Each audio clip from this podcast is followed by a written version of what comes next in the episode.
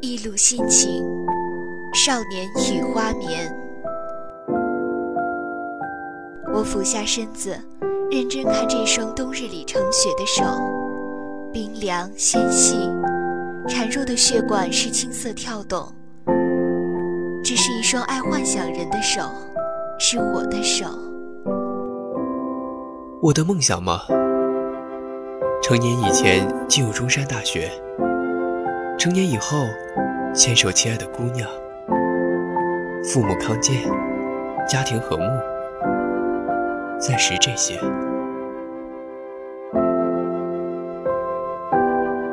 有微弱的灯光透进来，从虚掩的门缝里，我把食指贴在唇边，轻手轻脚地往卧室走，终于回到家了呢。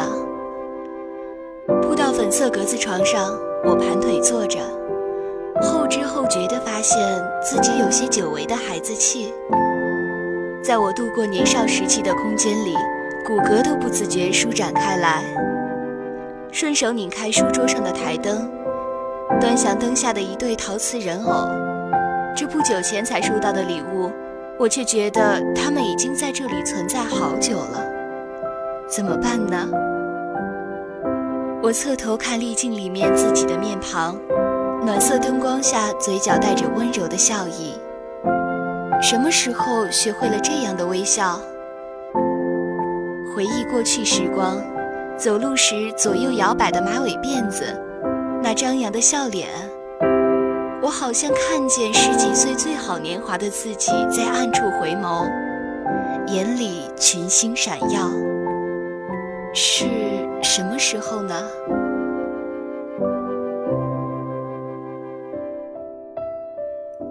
感觉最不像你的时候，正是藏在最深处的你自己。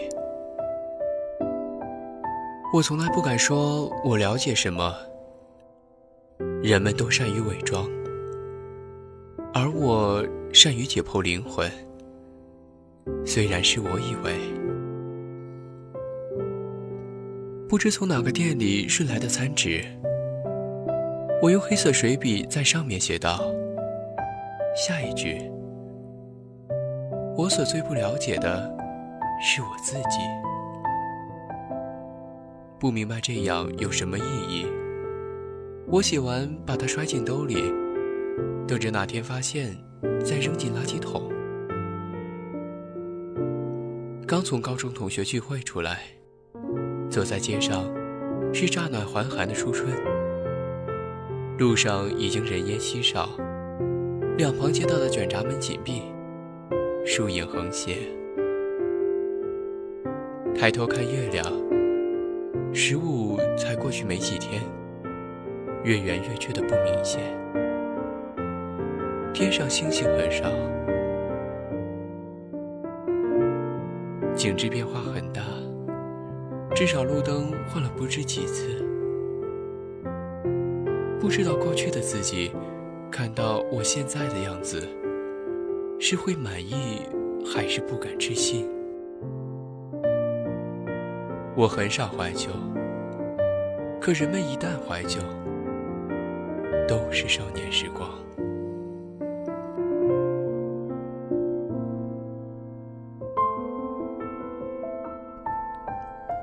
费力的从床底拖出一个浓墨重彩的大纸箱，发现四角已经磨损破皮了。因为很久没再往里面放日记了，有一瞬间竟觉得它陌生起来。它已经这样苍老。正面留着我用颜料画出的拙劣图案，忘了是只狗还是只猫。我把码好的各色漂亮本子搬出来，从最下面翻出一只海蓝色厚皮本，轻轻地放在桌面上。翻开第一页，上书“少年与花眠”。恍惚好像看见十八岁的自己伏案灯下，一笔一画写下这些字的样子，眉头微皱。眼睛里带着再难掩饰的犹疑和不确定，那个充满小小烦忧的青春样子。海蓝色泛起光来，像一股淡然青烟从灯下纸张氤氲而出，好像搁浅海豚的温柔浪涛，又像我多年前丢失的一只旧魂。知怡回答的很好，那么我现在就要践行我之前的承诺，给他一个奖励。现在啊，谁的桌斗里藏了水果呢？这话题转得生硬，原来所谓的奖励就是这个吗？话音落下，全班静默。我笔直站着，脸上未能掩饰好的得意笑容突然有点僵。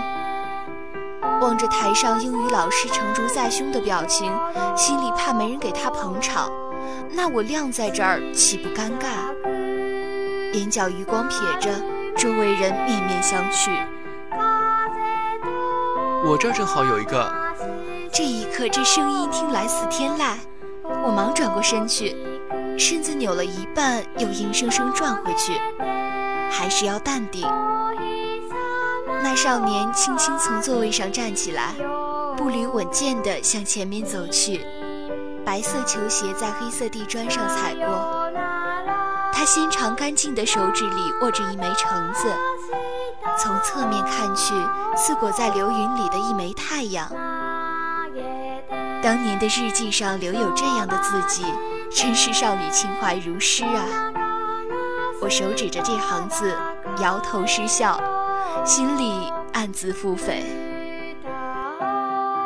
高中新学期开始于一枚橙子和满屋留言。如果当时我能想到一枚橙子能造成这样的结果。十有八九我不会上台，剩下一二的几率只是抱着仅有的对于老同学的友善。毕竟，在一个新环境见到熟人，总有几分亲近。下课铃响的同时，我看见班里刚能说上话的几个人已光速赶来，脑仁儿突然有点疼。总结是，呵。我低估了新环境里的八卦分子们。我本来以为同学之间的熟悉需要一个过程，谁知道留言才是增加辨识度的最好方法。现在撇清太快显得心虚，什么都不说又怕伤人，我只有先装作少言寡语的样子。于是我缓缓地说着：“哪有你们说的那些？”这些话可不能乱说，诸如此类的废话。脸上表情不能再正经，只盼着流言早日消散。接下来的几天几乎处于风暴中心。春日晴好的时候，恍惚错觉自己是一只曝光过度的胶卷，被人拉着拽着露在阳光下。想要消除影响，除了意外出现。只能以影响更大的事件来掩盖它。我想着，入学考成绩公布之后，他们应该就没有那么多心思管这种事了。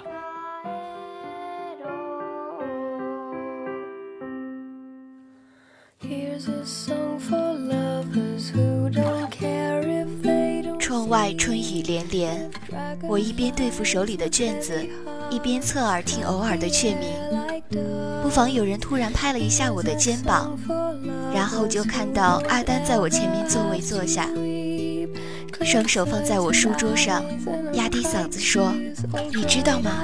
班里的传言，一副欲言又止的样子。”我当然知道啊，我心里这样说。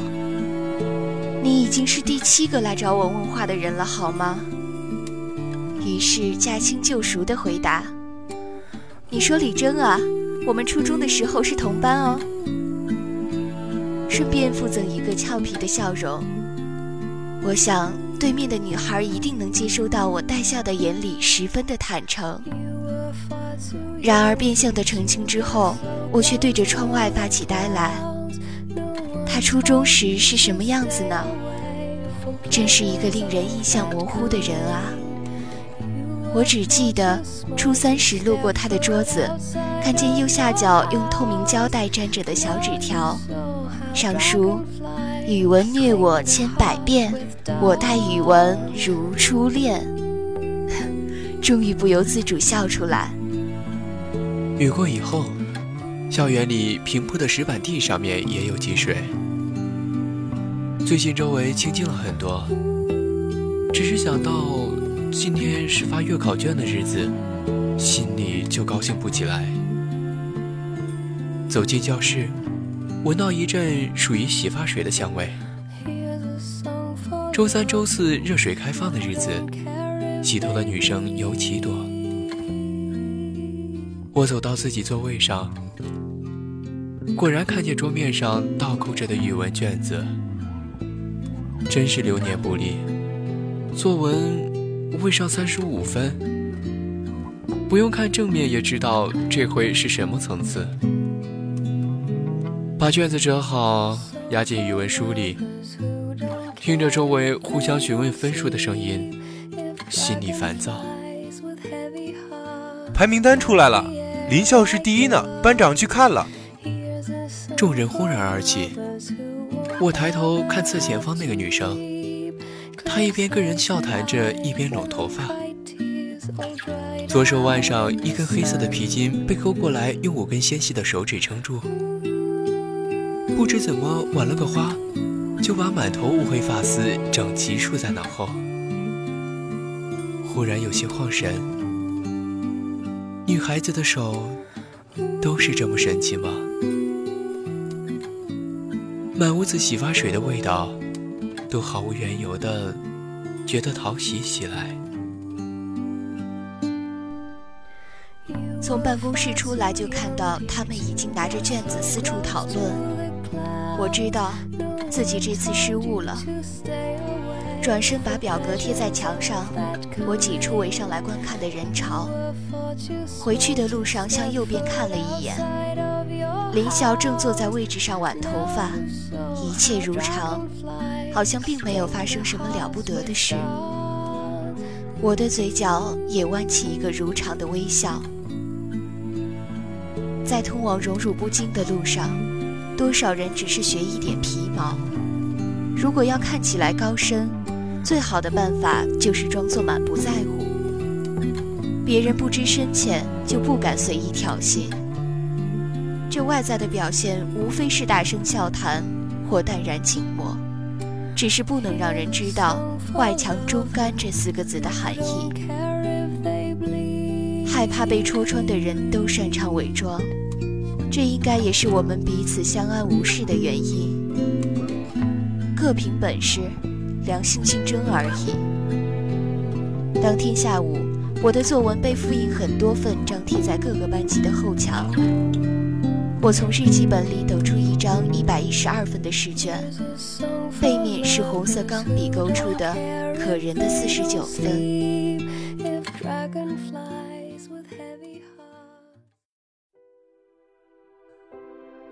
换洗衣服时，从西装口袋里翻出一张纸巾。我摊开在手掌里看了看，上面字迹清晰，句子却有些矫情，就随手揉成一团，投进垃圾桶里。洗衣机发出轻微的嗡鸣声，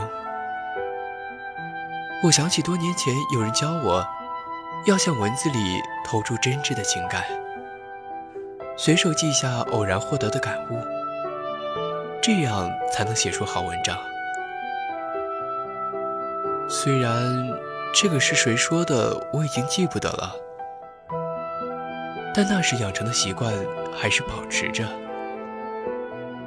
习惯真的是一个很强大的东西。文章本天成，妙手偶得之，这个你懂不懂？恍惚，还有这样严厉的声音飘在耳边。语气里已经带了少许不满。年少的我赶紧回答：“懂啊，懂啊，这个我我还是懂的。”摸摸鼻子，忽然也觉得这样显得有点笨。在短暂的高中生活里，作文一向是我的鸡肋，但当时也是凭着这借口，才能时不时和其他人一起。去向林笑取经。他像他的名字一样喜欢说笑，给人讲解问题也总是很详细。于是，我就往那边跑得更加勤奋。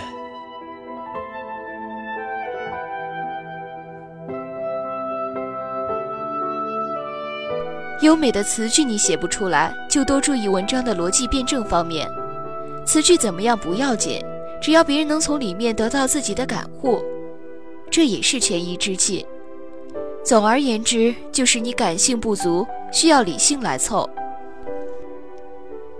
即使日记本里他的名字已经写了满页，我却从来不是怯场的人。遇到他再次打扰我和林笑讨论问题。我还是毫不留情地批评了，一口气说完，却觉得有些后悔。我是不是太凶了？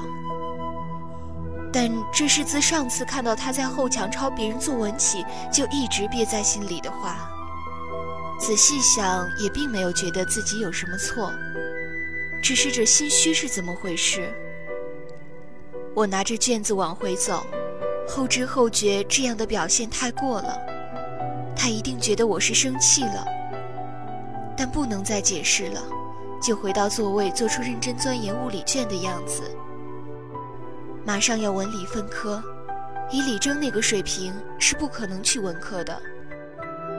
早上五点钟就被吵醒了，我都不用定闹钟，每天火车都很准时。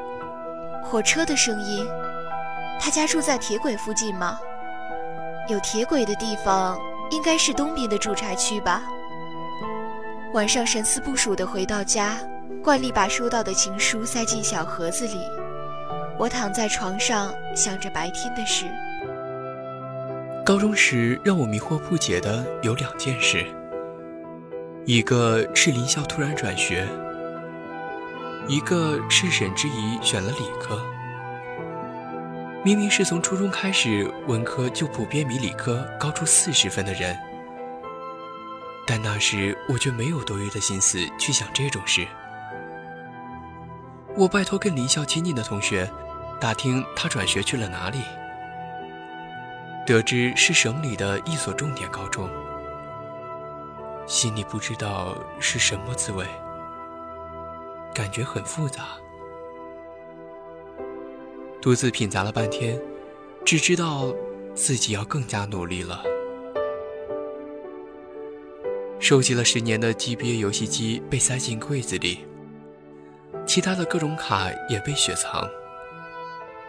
虽然起点不一样，但如果从现在开始，应该也是可以的。至少我可以说，我比其他任何人都更早的进入了备战状态。未来怎么样，我还没想好。只是觉得应该这样做了，要不然什么也得不到。当全身心只为一个目标时，人会变得沉稳而平静。晚上，我围着路灯下的体育场跑步，发现世界上需要坚持的事情都一样，既艰难又枯燥。但就是有人心甘情愿。若真要找出什么意外的事，高三时也确实有一件。我在塑胶跑道上遇见他，站在我的前方，表白的姿态云淡风轻，耳朵却违背心意的红了。他故意站在亮处。大概怕我看不见他。这么多年，我们一直不算特别熟悉的原因，我终于有些明白了。我喜欢你。这句话说出来，竟像是讨债。我突然有些想笑。长久沉默之后我说好啊那等到刚好之后吧。声音散在风里传了很远。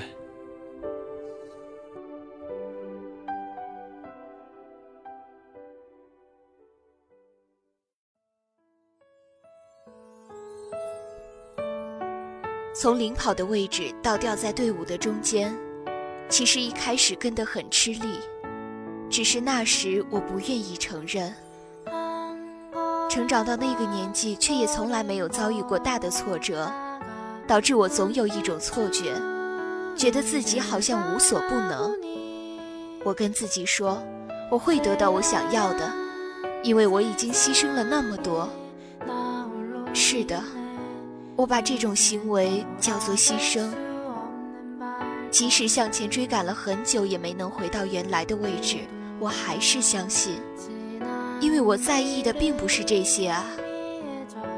有一次，他迎面走过来，我突然记起同窗这么些年，好像从未有过一句初相见时的你好，交谈过，却从来没有这样好好的打过招呼。我忽然想摆出在别人面前那样自然的笑容，轻轻地说一句“你好”。可是我张了张口，直到他走过去了也没有开口。明明已经认识很久的人了。我还记得他的蓝色山地自行车，他单脚撑地在校门口等人的样子。还记得鼓起勇气，装作若无其事的那一句“我喜欢你”，和仿若一世纪那么长的沉默。我记得很多事，不用挑挑拣拣哪件最重要，全部都记得清楚，就像理应如此。我看着晚风一次一次吹起她的刘海，就那样坚持直视她的眼睛。我说过，我从来不是一个怯场的人。市中心有一家新华书店，我们约好在那里会合。我到的时候，知怡正站在收银台的旁边，翻一本旧书，封面是纸黄色，看起来其貌不扬。我现在只依稀记得，那是一位从日本回来的漫画家的作品，内容是什么已经忘了。回去的路上，他翻开让我看，对我讲解里面的故事。我心不在焉地听着，望着窗外人来人往。三十路公交车绿色的车身，在城市里自如地穿梭。即便坐在最后一排，也感觉不到丝毫的颠簸。突然听见他问道：“哎，李征，你的梦想是什么？”我的梦想吗？嗯，我眼前出现那张倒扣的试卷和洁白手指箍住的发丝。嗯，父母康健，家庭和睦，暂时这些吧。不知道是哪家店里放起了张国荣的《路过蜻蜓》。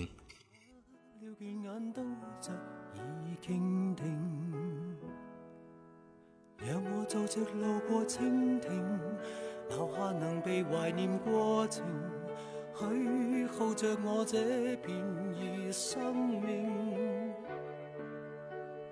歌声飘飘忽忽的传来，不甚清晰。知怡被吸引了注意力，挪到另一边靠近车窗的位置，叹息道：“好美呀。”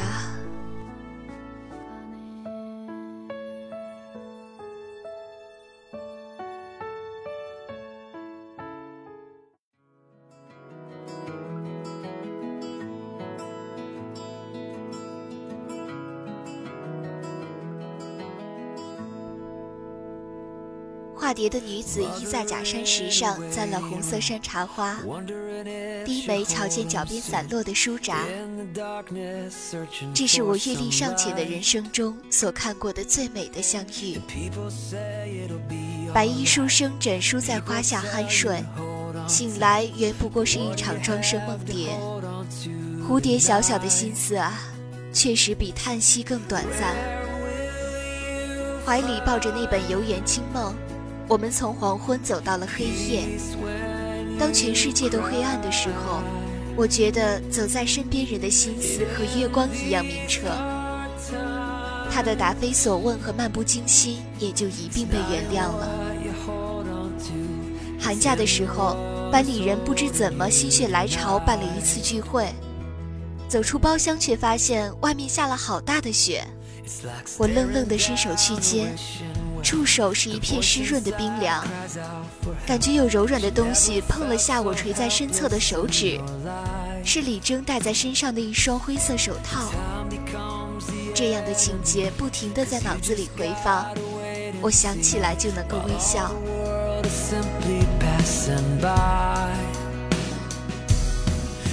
高考前，我请假去了省会。在那所重点高中外，守了一下午，没有等到离校的影子。在去时的火车上，我在心里把自己描绘成一个孤胆勇士的形象，也确实是这样。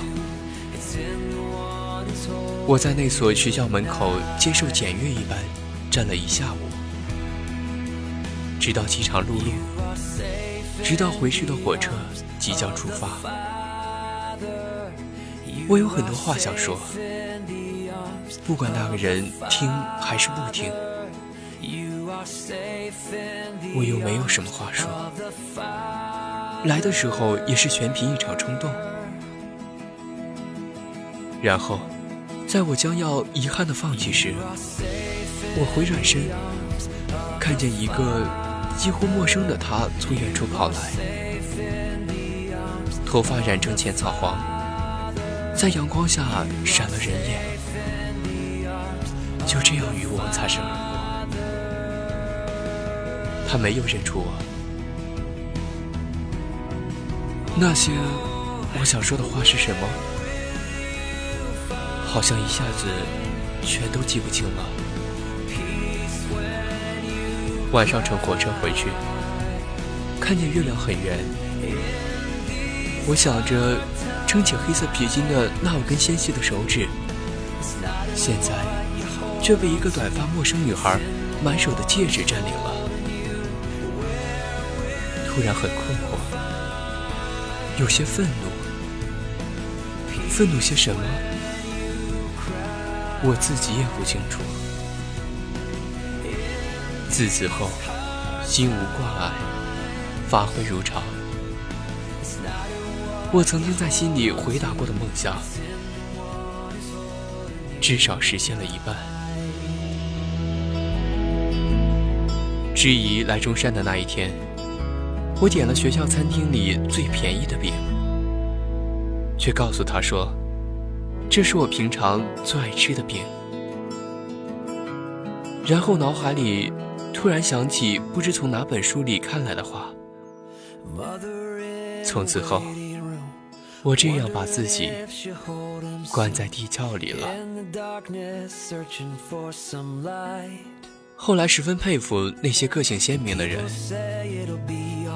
不论他们做的决定正确或错误，至少他们坚定地认为自己正确，就当机立断，绝不拖泥带水。而我前袖连着后摆，走得如此踉跄。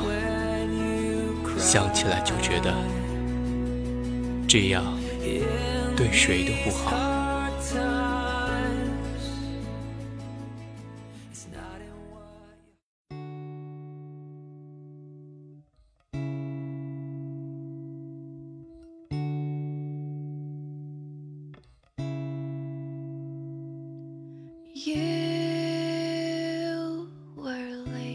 觉得我们还有以后吗？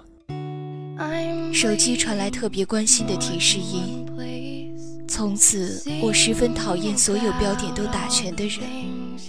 在这锋利的词句面前，我只是被按在砧板上的一只鱿鱼，想要捞回一点破碎的尊严都不得。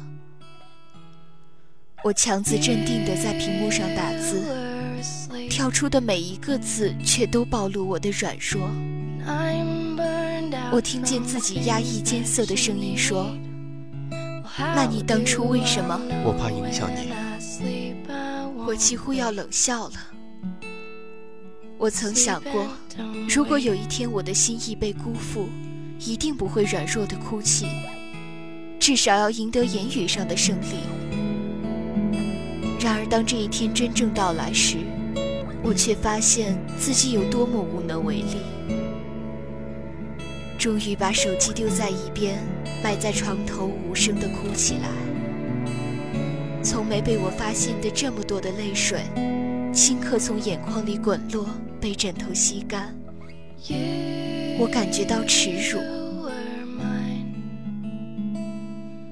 日记本上这些话一字一句力透纸背，纸张翻起来发出清脆的声响，那是时光里斑驳的泪痕。我抚摸着这与众不同的一页，嘴里有些泛酸。在我应该激流勇进的时候。我却明白了，我不能随意评价别人，因为有一天我发现，我连自己都不能完全了解。第一次这个念头出现时，我陷入了迷茫。一旦信念动摇，对于很多事，我不能再确信自己能够坚持如初。我不知道别人是否跟我一样这么想，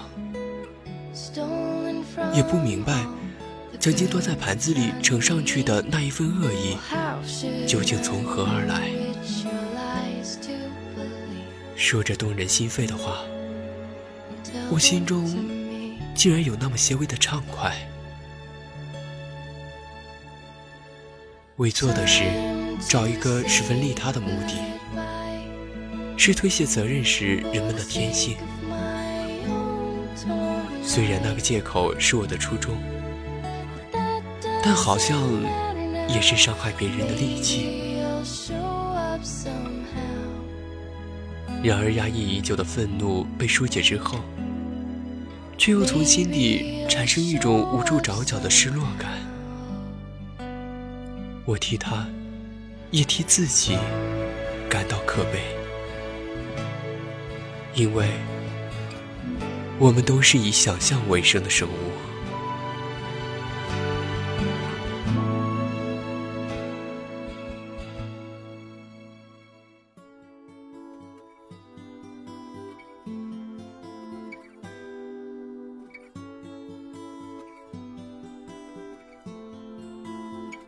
手里，吻过那枚仙橙。然后放在卧室的桌案上，搁置了很久才打开。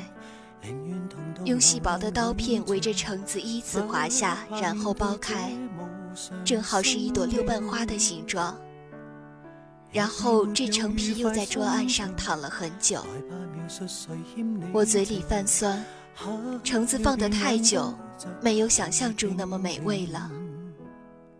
我抬手伸向那团升起来的淡蓝色烟雾，轻轻擦去十八岁的自己脸上的泪水，想要告诉他，这没什么大不了，你会得到幸福的啊。然而，我抚摸着灯下的一对陶瓷人偶，什么也没有说。合上日记本，最后看见那稍显稚嫩的题字。觉得再贴切不过了，不过是信男信女春日花下梦一场，只有被渡的人知道他们怎样真实的存在过。大雪很冷，月光很暖，有过懵懂的美丽，这样珍藏就好。硬皮本子按照年份被归入它应属的位置，它一直在那里。是不可规避的一程，色彩斑驳，未甘未苦，我已经领略过。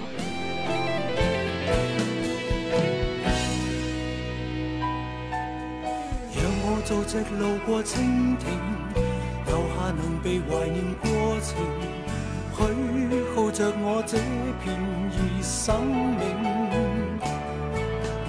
让你被爱是我光荣，无论谁在言我煽情，不笑纳也不必扫兴。可我为了感动谁，笑又为了碰着谁，看着你的眼。勾引我的泪，为何流入沟渠？不寄望会感动谁，只怕我会比你累。爱是你的爱，不问我的嘴，又凭什么留？